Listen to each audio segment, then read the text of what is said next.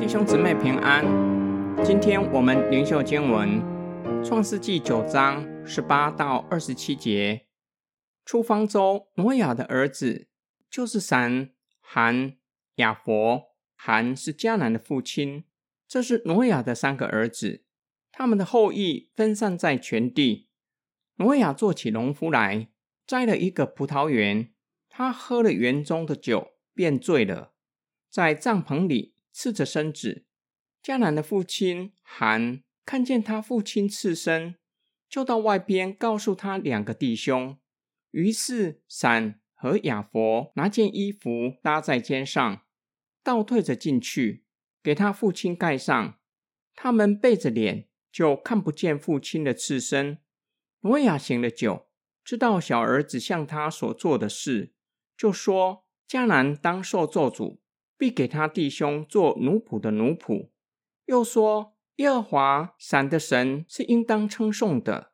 愿迦南做闪的奴仆，愿神使亚伯扩张，使他住在闪的帐篷里。”又愿迦南做他的奴仆。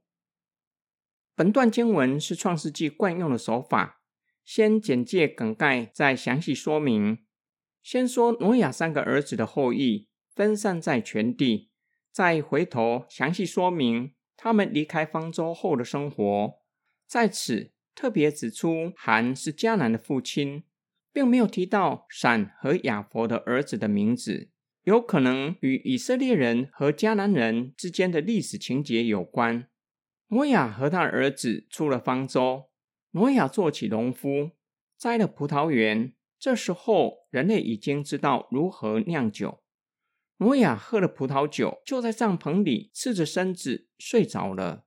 韩，也就是迦南的父亲，看见挪亚赤着身子，没有拿衣服盖住父亲的身子。反而出去告诉弟兄，显明不尊重父亲。闪和亚伯用倒退的方式将衣服盖住父亲的身子，并没有看见父亲赤着身子。他们与韩的行径具有强烈对比。尊敬父亲，摩亚醒过来，知道韩所做的事，就宣告迦南当受咒主。闪的神是当称颂的。表明闪是蒙祝福的，迦南要做闪的奴仆。愿神使亚伯扩张，住在闪的帐篷里。摩亚的话就像创世纪其他的经文记载，父亲为儿女祝福。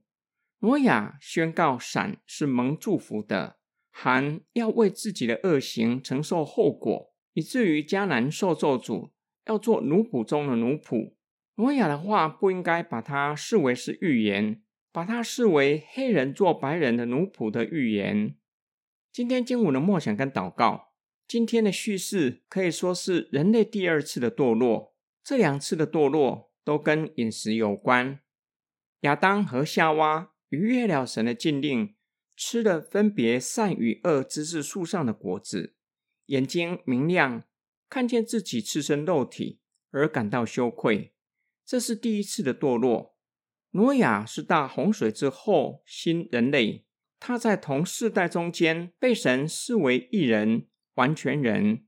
他为自己栽了一个葡萄园，饮酒过量，在帐篷里赤着身子睡着了。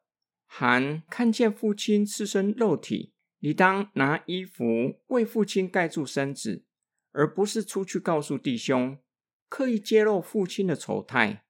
闪和亚伯并没有与韩一同犯罪，他们尊敬父亲，用衣服遮盖父亲的身子，使他不再赤着身子。我们阅读这则的叙事，会不会有些不明白？圣经被称为圣经，是一本神圣的经书，为什么记载这样的叙事？甚至将挪亚喝醉的叙事拿掉，阅读起来也不会中断。反而比较连贯，圣经把它记载下来，必定有它的目的。我们阅读第六章的经文，说到挪亚是一人，完全人。挪亚喝醉后的丑态，完全颠覆一人完全人的形象。新约圣经罗马书这样说：“就如经上所记，没有一人，连一个也没有。世人都犯了罪，没有活出神的形象和样式应有的生命。即使像挪亚被视为是异人、完全人，也会没有节制。挪亚喝醉酒，在自己的帐篷里面赤着身子睡着了，成了儿子犯罪的网罗。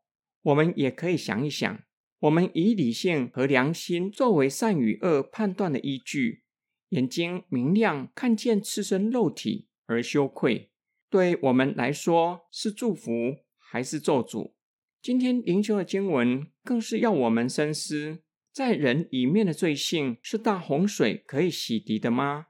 要用什么才能够完全洗涤在我们里面的罪性，才能将世上的罪恶洗涤干净？我们一起来祷告，创造生命的天赋上帝。我们承认自己是罪人，无论我们靠自己使用什么样的方法，都不能够真正洗去我们的罪恶，也无法洗去世上的罪恶。唯有信靠耶稣基督，唯有耶稣基督的宝血，才能够洗涤我们的罪性，使我们可以渐渐脱离罪恶的辖制，并且唯有透过耶稣基督。在十字架上的死亡，开启圣洁的国度，那才是完全没有罪的国度。我们奉主耶稣基督的圣名祷告，阿门。